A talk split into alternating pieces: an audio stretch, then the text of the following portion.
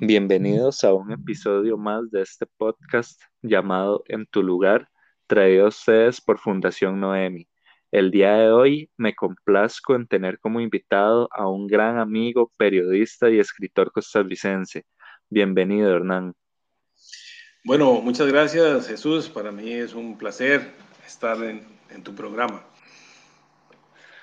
Hernán, me gustaría que empecemos conversando un poco acerca de quién es Hernán Gutiérrez, qué es de, su actualidad y un poco de cuál ha sido su trayectoria.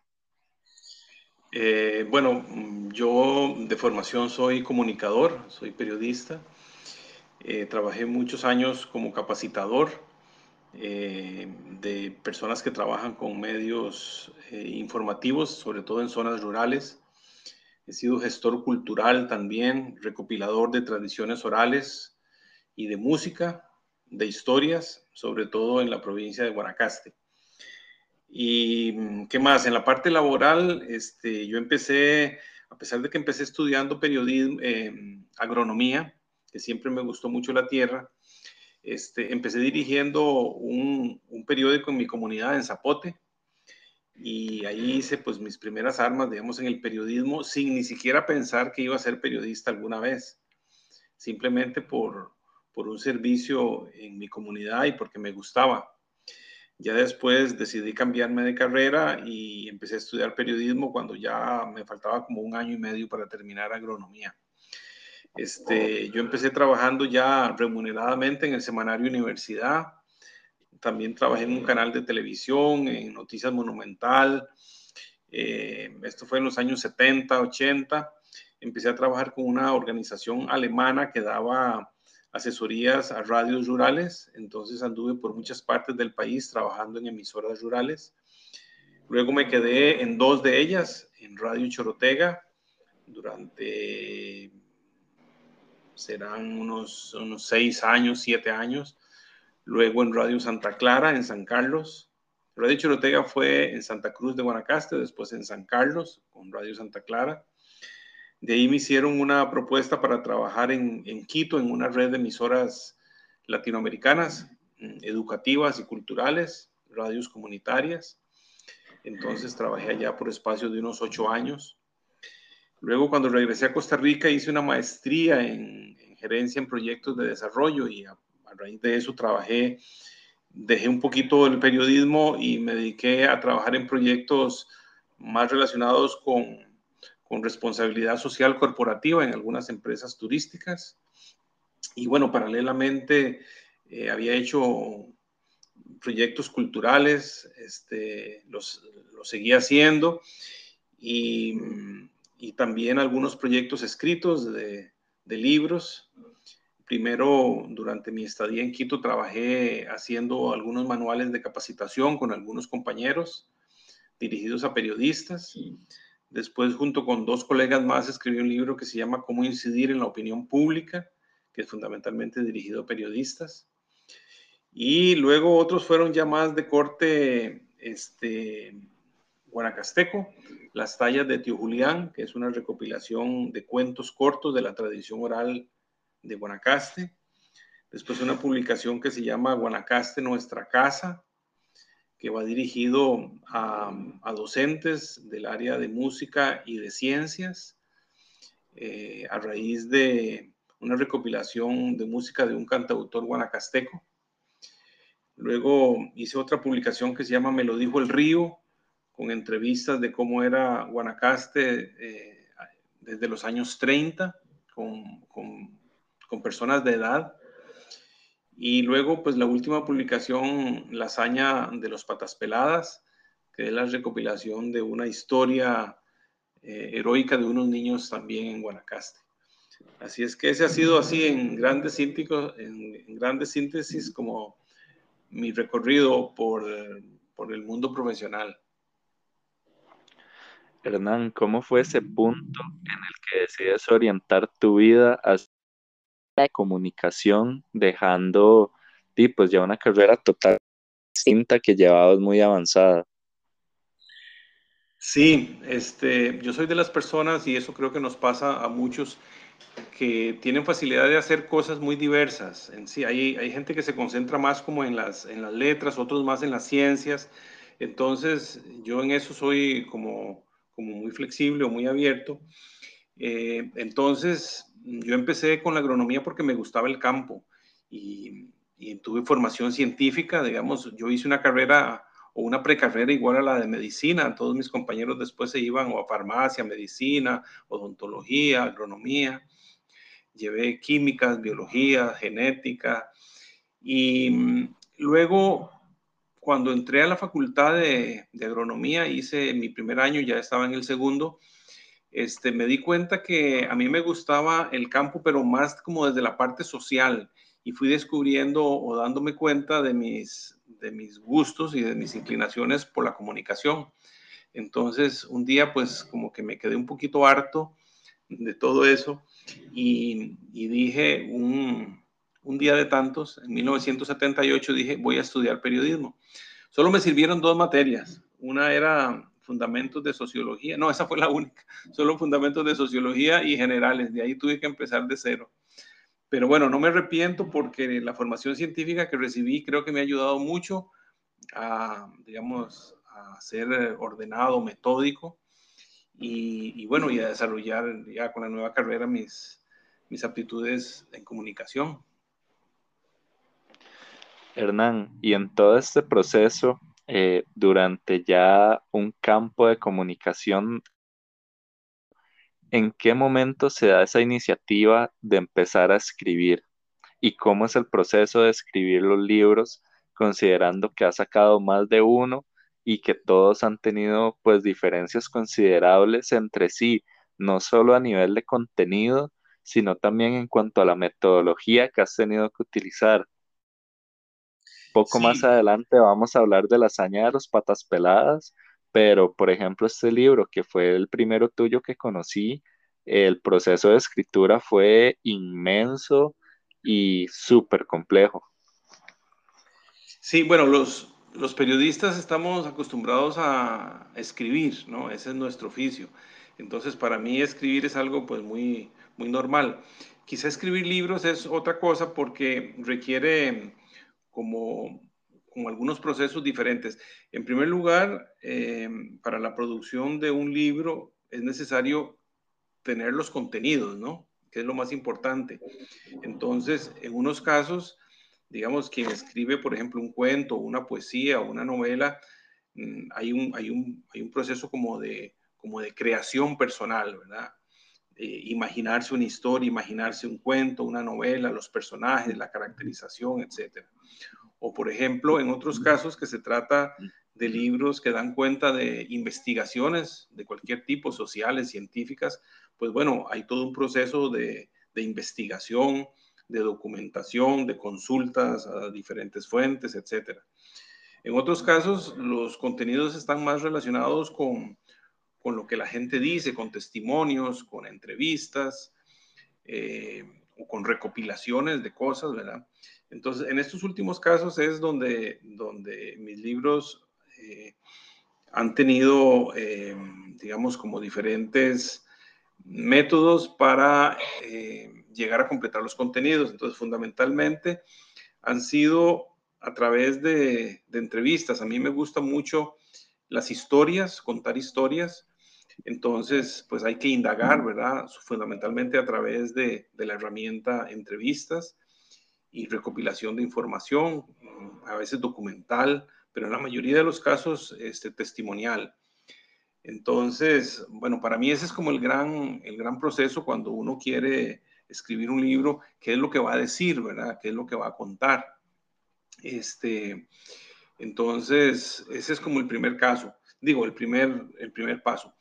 Eh, el segundo paso es, bueno, pues ya la, la impresión de ese, de ese libro, de esos contenidos que, que uno tiene, ¿verdad? Todo lo que tiene que ver con la parte artística, de diseño, de ilustraciones, de tipografía, este, de definir el tamaño, este, luego asuntos administrativos que tienen que ver con, con, la impresión de un libro, lo que tiene que ver con la clasificación, con el ISBN. Eh, y finalmente, una, un, un, tercer momento que tiene que ver más con, con sentarse a definir eh, la distribución de, ese, de esa producción o de ese libro, la distribución y la venta, cómo, la, cómo organizarla. Entonces, pues normalmente hay empresas editoras que se encargan del, segundo y el tercer punto, que es fundamentalmente la impresión, toda la parte artística de la producción del libro y la distribución y la venta. Entonces, el autor aporta los contenidos, digámoslo así, y después ya hay empresas que se encargan del resto. En mi caso, eh, yo trabajo de una manera más artesanal, me gusta controlar todos los procesos, o sea, tanto la elaboración de mis contenidos, de mis libros, eh, hacer la impresión o la edición, lo que llaman la edición, ¿verdad? Desde definir el tamaño del libro, el papel, el tipo de papel, los colores, el tipo de letra, cómo lo voy a ilustrar, etcétera. Y también este, de hacerme cargo yo mismo de la venta y, distribución del libro. Hernán, hablemos un poco de tu último libro y cómo fue llevada a cabo la campaña junto a Fundación Noemi. Ajá, este, bueno, el último libro se llama La hazaña de los patas peladas. En realidad es una investigación sobre una historia, digámoslo así, de heroicidad de unos niños eh, de una comunidad alejada y pobre de Guanacaste que se inscribieron en un campeonato de fútbol sin mayores expectativas y este, viniendo de una zona económicamente muy deprimida y con muy pocos recursos, alejada, con problemas de caminos para salir. Este, entonces ellos fueron, fueron ganando los, los partidos, clasificaron por su región, clasificaron por su cantón, luego clasificaron por su provincia para ir a una gran final que se llevó a cabo en Grecia, donde finalmente fueron campeones nacionales con la particularidad, o sea, campeones nacionales escolares, porque eran niños de 12 años aproximadamente, con la particularidad de que jugaban descalzos. Entonces, esa es así a grandes rasgos la historia. Eh, una de las cosas interesantes es que en la época ellos no tenían los recursos para tener cámaras, ni, bueno, en ese tiempo no existían los celulares, pero no había cámaras, entonces no había cómo ilustrar el libro con fotografías. Entonces hubo que echar mano a los dibujos. Eh, gracias a la participación de un artista guanacasteco, Ronald Díaz Cabrera, hicimos una investigación y él elaboró, ilustró el libro con dibujos, eh, respondiendo a los testimonios de los personajes. Este, hay que decir que mm, nos dimos a la tarea de ubicar a todos los jugadores, que ya, eso fue en 1984, y el libro se escribió 30 y algo de años después, cuando ya ellos eran, pues, ya hombres hechos y derechos. Entonces había que ubicarlos, en primer lugar, ese fue un, fue un trabajo, a dónde estaban, que estaban dispersos por todo el país. Después entrevistar a cada uno, los recuerdos que tenía de aquella hazaña. Este, ahí fue importantísimo el, el maestro, el director técnico del equipo, que recordaba muchas cosas. Entonces fue un trabajo fundamentalmente de hacer entrevistas, muchas entrevistas, buscar hechos significativos, eh, irles dando un orden lógico, entonces un orden cronológico. En realidad el libro es una gran crónica donde la historia va de la mano del tiempo, ¿verdad? De cómo se fueron sucediendo los hechos. Entonces, este, bueno, eso, eso fue en síntesis tuve un acercamiento con el Ministerio de Educación, que tiene un programa en las eh, direcciones regionales de Guanacaste que se llama Vivamos la Guanacastequidad. Entonces, digamos que el libro le fuimos haciendo una entrada al sistema de, las escuelas y los colegios, porque este programa de Vivamos la Guanacastequidad eh, permite que, los docentes y los alumnos eh, lean y trabajen mucho sobre, sobre lo local, sobre aprender eh, la matemática, los estudios sociales, la literatura, con obras y con, este, eh, con circunstancias locales. Entonces, hicimos ahí camino para abrir una puerta para que el libro pudiera circular en escuelas y colegios.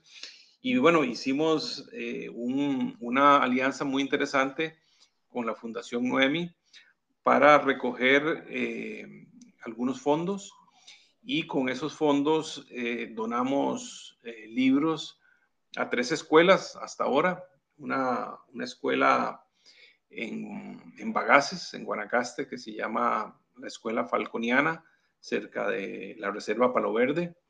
Luego hicimos otra donación en Cartago, en la provincia de Cartago, Entre Ríos, en una escuela que se llama Santiago del Monte. Eh, y finalmente eh, una, una, escuela en la Uruca, que se llama en la Ciudadela o en el barrio que se llama La Carpio, que es una escuela muy interesante. Eh, gracias a, los donativos de amigos de la fundación y, personas conocidas, eh, pudimos llevar el libro a, las escuelas para que funcionara desde las bibliotecas de una manera gratuita. Así es que este, ese fue como un proyecto muy interesante que hicimos en alianza con la fundación. Rescatando un poco sobre este proyecto, a mí me encantaría compartir con nuestros oyentes eh, algo tuyo que me marcó mucho durante el proceso. Y es que quizás la gente no lo sabe, pero mientras nosotros buscábamos y escogíamos los centros educativos, Hernán siempre fue muy enfático en el hecho de decir que esta donación no sea únicamente dar libros, sino que sea brindar herramientas para que los centros educativos puedan compartir la historia y podamos fomentar la educación dentro de nuestros niños y niñas. Entonces, Hernán, me gustaría que me contes un poco acerca de cuál es tu opinión en el tema de la actualidad de la educación en nuestro país y cuál puede ser el papel de la lectura. Eh, bueno, sobre este tema, Jesús, eh, yo estudié en, en, una escuela pública y en un colegio público y en la universidad pública este, donde estaban en aquella época, en los años 60, 70, estaban representadas, digamos, todas las clases sociales, todos los sectores en, en, el, en el, aula, ¿verdad? Había gente con, con, algunos recursos, otros con más, otros con menos, este, eh, desde hijos de profesionales hasta hijos de obreros. Entonces, eh, ya empezaba en esa época el auge de los, de los colegios privados pero bueno, hasta, hasta en eso había oportunidades de encuentros, de intercambios deportivos, los famosos festivales deportivos que se hacían en las instituciones, invitaban colegios públicos y privados, entonces había, había un cierto conocimiento. Eh, una de las cosas que yo siento ahora con el sistema educativo es que se estudia como, como en burbujas, este, como en burbujas hasta a veces de clases, de clases sociales o de sectores económicos muy similares que estudian como en, como en guetos, como en burbujas que no se relacionan con otros sectores de la sociedad, eh, con otra. Entonces, eh, los niños y los muchachos van creciendo y se van educando sin saber que hay otros diferentes a ellos y que viven en condiciones muy diferentes a ellos.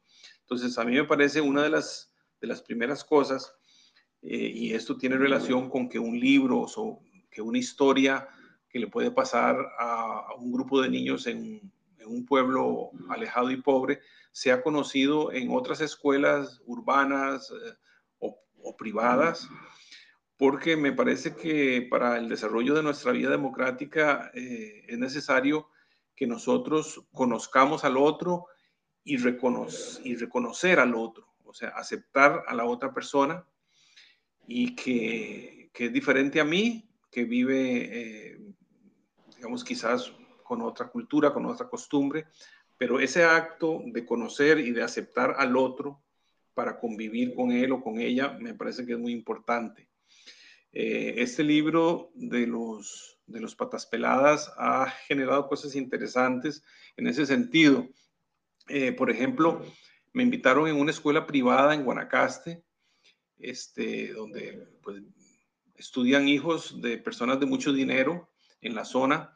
Y entonces, por iniciativa de una de las maestras, ellos presentaron el libro en la escuela, eh, compraron una cantidad de ejemplares para que todos esos muchachos de, digamos, hijos de personas que trabajan con la hotelería, de grandes empresarios, pudiesen conocer esa historia. Y una de las cosas bonitas fue que la maestra los puso o los invitó a que jugaran un partido descalzos, una escuela pública contra una escuela privada. Entonces, después del partido que jugaron descalzos, que vivieron la sensación de lo que es jugar descalzos, entonces hicimos una gran reunión con el dibujante y conmigo para presentarles el libro. Entonces, a mí me parece que estos son hechos eh, importantes, eh, símbolos que ayudan a que diferentes sectores de la sociedad se, se encuentren, eh, se conozcan y se, y se reconozcan. Hernán, ¿dónde y cómo podemos adquirir tu libro?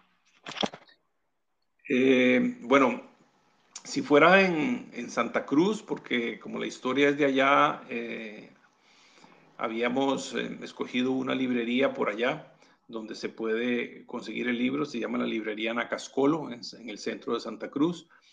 Si es en Liberia, también hay otra librería que se llama La Suiza y en la Biblioteca Pública de Liberia. Entonces, esos son lugares en Guanacaste donde se puede conseguir.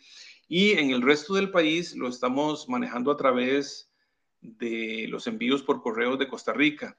Entonces, se pueden comunicar conmigo directamente este, a un número telefónico que, se los voy a dar al 88 35 3496. Es un WhatsApp. Entonces me ponen un mensajito y yo ahí ya les doy las instrucciones, fundamentalmente que me manden la dirección, el nombre completo y hacemos un depósito por SIMPE y yo les devuelvo, eh, o sea, yo les mando el libro de un día para otro, llega a, cualquier parte del país. Ahora Correos de Costa Rica está funcionando muy bien. Repito el teléfono 8835-3496.